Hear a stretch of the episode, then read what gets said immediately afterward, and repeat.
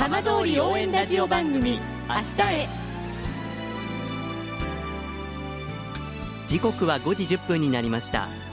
今週も浜通りの情報をお届けする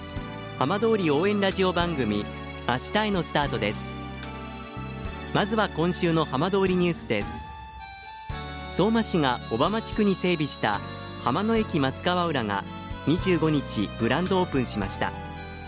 プレオープンとして22日から営業していましたがこの日は初の日曜日とあってセレモニー後の開店と同時に館内はにぎわいました。相馬沖産の新鮮なホッキ貝などが人気を集め買い求める人が列を作っていました。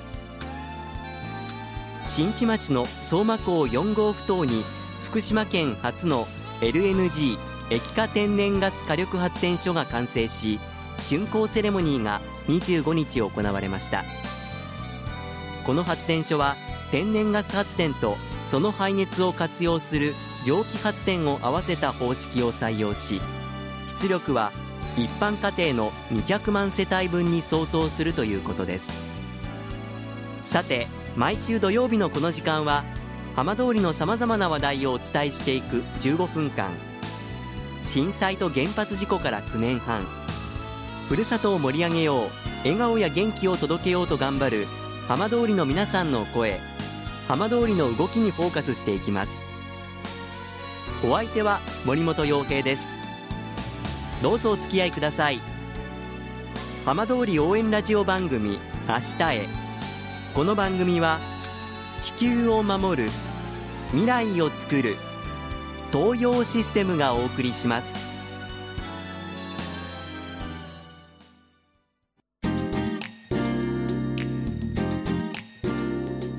代わっては浜通りの話題やこれから行われるイベントなどを紹介する浜通りピックアップです。楢葉町では復興とこれからのまちづくりに向けスマートコミュニティと呼ばれる取り組みが行われています。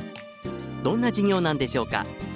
楢葉町役場復興推進課の坂本博さんにお話を伺います。坂本さんよろしくお願いします。はいよろしくお願いします。さあ楢葉町で行われています取り組みスマートコミュニティということなんですけれども、まあ、まだまだ耳慣れない言葉ではあると思うんですが、はい、どんなものなのかご紹介いただけますか？はい、えー、楢葉町の復興拠点であるエミフルタウン楢葉というところでですね太陽光発電それから蓄電池設備えー、それからそれらを制御する EMS というシステムを活用して、ええ。ー、電力供給だったり、えー、発電した電気、あのー、それと、えー、溜まった電気というものを賢く使っていきましょうという取り組みでございます。はい。こちらのスタートしたきっかけっていうのはどういうところからだったんですか？あはい、あのー、やはり楢葉町というのは、あのー、東日本大震災と、えーと、原発事故があったところでして、えー、やっぱりその原発事故というものを受けた自治体としてやはり再生可能エネルギーに取り組んで、えー、再生可能エネルギーを活用して町を元気にしていきたいという考えのもと始まったものです。はい、はい、あの太陽光発電のお話も出ましたがまあ、再生可能エネルギーの中でもこの太陽光に注目されたのは、あのー、やはりその、えー、いろいろ、まあ、再生可能エネルギー、風力ですとか、えー、太陽光ですとか、いろいろあると思うんですが、やはりそのコンパクトタウンであるエミフルタウンですね、はい、ここに馴染むあものとして、えー、いろいろ検討した結果、やはり太陽光パネル、太陽光発電が、えー、適切なんじゃないかというところです。太陽光発電というと、まあ、かなりこうあの導入するのは簡単なイメージもあるんですけれども実際にこの太陽光発電のパネルなんかを作る会社っていうのは身近にあったんでしょうか？あそうですね。あの震災以降ですね、ええ。えー、楢葉町内にあのアンフィニ株式会社という、えー、太陽光パネルを製造する会社がですね、ええ。ー、立地しています。はい、すべて、あのー、スマートコミュニティで整備した太陽光パネルはすべてアンフィニ社製となっています。実際にエミフルタウン楢葉にも、まあ、かなりの数の太陽光パネルあるそうですけれども実際町の皆さんからの反響なんかはいかがでしょうか？そうですねやはり、あのー、災害あ、あのー再生可能エネルギー、太陽光発電、蓄電池ということで、ええー、災害にも強くなっておりますので、その辺はかなりご安心いただいているかなと。やはりこの取り組みとしてはその、まあ、ちょうど今年震災から丸10年まもなく経とうとしてますけれども、そういう中ではかなり町民の皆さんにもあの受け入れられているというような感じなんでしょうか？そうですね。実際にあの今年度からあの整備した設備を使って電力供給も始めていますので、ええ、あの浸透はしていると認識しています、はい、そしてこちら、まあ、全国に発信するという、まあ、ユニークな取り組みも始められたそうですね。はい。あの実はそのえー、エミフルタウンで発電された電気の一部をですねふるさと納税の、あの返礼品として提供をさせていただいてこれあのふるさと納税ってイメージだと、まあ、お米だったりこういろんなもので受け取るイメージがあるんですがこの電力っていうのはどういう形で納税してくださった方には届けるんでしょうか？あ、えーと、これもですねあのアンフィニ株式会社と連携しておりまして、ええ、実は、えーと、アンフィニ社はあの電力事業もあ、えー、小売電力事業もやっておりまして、え、発電された電気の、えー、一部を、はい、えー、アンフィニ社が買うと言っていうところで、えー、返礼品としてアンフィニ社があの提供するという仕組みでこちらのふるさと納税の皆さんからの反響はいかがですか？はいあの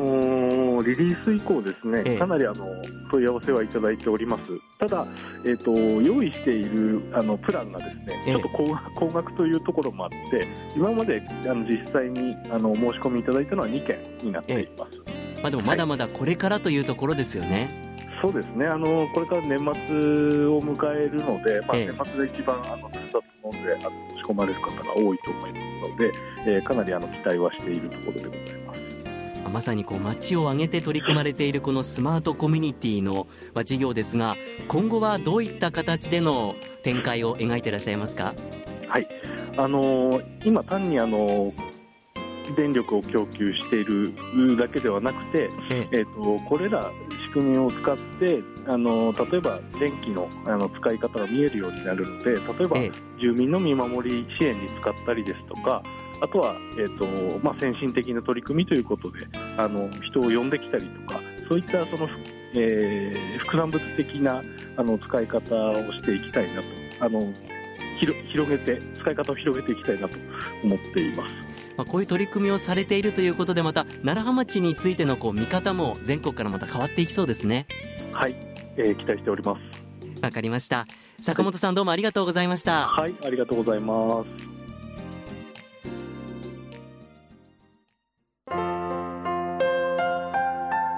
浜通り応援ラジオ番組明日へ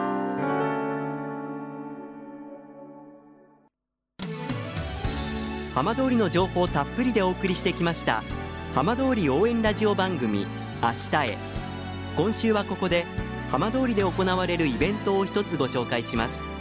いわき市豊間地区のシンボルであり去年初点灯から120歳を迎えた塩谷崎灯台では明日11月1日の灯台記念日に合わせて豊間の灯台文化祭が明日から来月3日まで開かれます。東大内部の特設会場にて